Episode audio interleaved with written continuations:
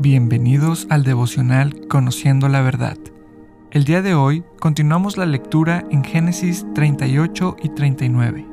En estos capítulos encontramos el contraste entre dos historias.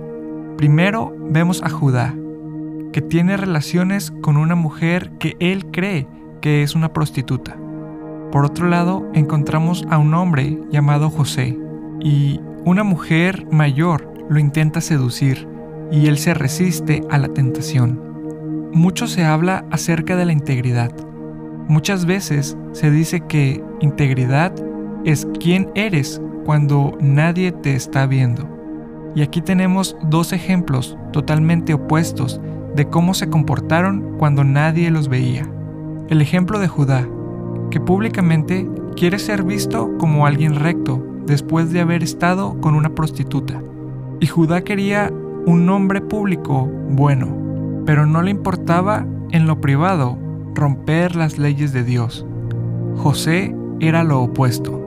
José en privado, cuando nadie lo veía, era fiel, era leal, era recto, era respetuoso de su jefe.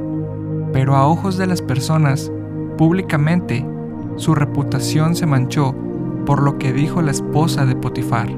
Entonces tenemos a alguien que públicamente quiere proteger su identidad, pero en secreto hace cosas terribles. Y tenemos a alguien que en secreto está haciendo las cosas bien, y por hacer las cosas bien están manchando su nombre. La pregunta es, ¿cómo nos comportamos en privado? Huye de la impureza sexual. Judá no solo cayó, sino que él lo buscó.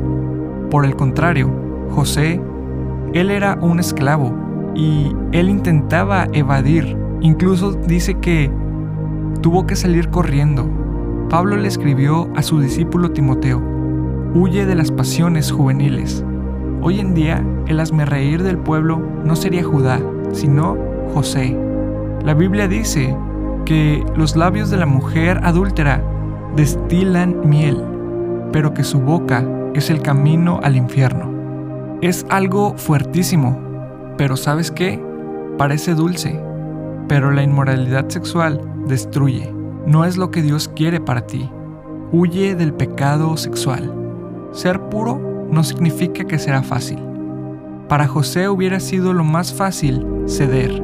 Hubiera sido más fácil a corto plazo ser deshonesto, pero por ser honesto lo echaron a la cárcel. Y la Biblia dice que vamos a sufrir por hacer lo correcto. No nos gusta eso. Nosotros creemos que sufrimos cuando hacemos las cosas mal. Y cuando hacemos las cosas bien, entonces Dios nos va a bendecir. Tener el respaldo de Dios no significa que estemos exentos del sufrimiento, sino a prueba del sufrimiento. Y no es que José fue exento del sufrimiento, sino que aún en su sufrimiento, aún en la cárcel, la Biblia dice que Dios estaba con él. A veces el ser honesto te va a traer más dificultad. La Biblia dice que el que esconde su pecado no prosperará, pero el que confiesa su pecado será prosperado. La honestidad, la integridad a corto plazo puede hacer que tu vida sea más difícil, pero a largo plazo hace que tu vida sea más próspera. A lo mejor a corto plazo te complica la situación porque la honestidad puede traer conflicto, pero es mejor confesar y contar con el respaldo de Dios. Como José, ser puro no significa que va a ser fácil. Veo en este pasaje una gracia exagerada. Judá y Tamar son parte de la genealogía de Jesús. Jesús se conoce como el león de la tribu de Judá. No sé tú, pero yo no me relacionaría con Judá, pero él sí lo hace.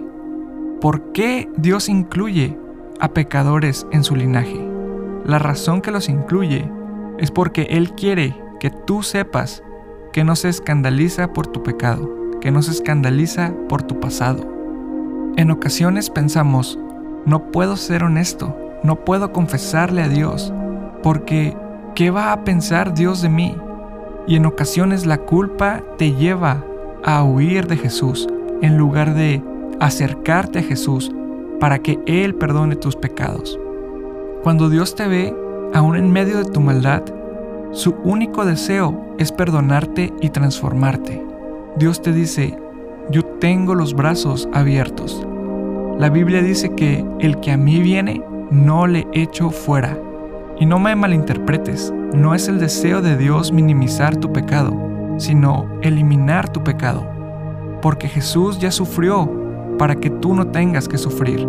Y Jesús sufrió la culpa del pecado para que tu pecado sea perdonado.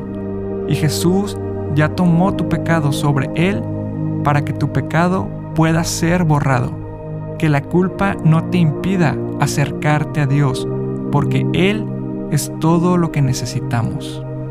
Espero que esta palabra sea de bendición para tu vida y te animo a que sigas leyendo. Dios te bendiga.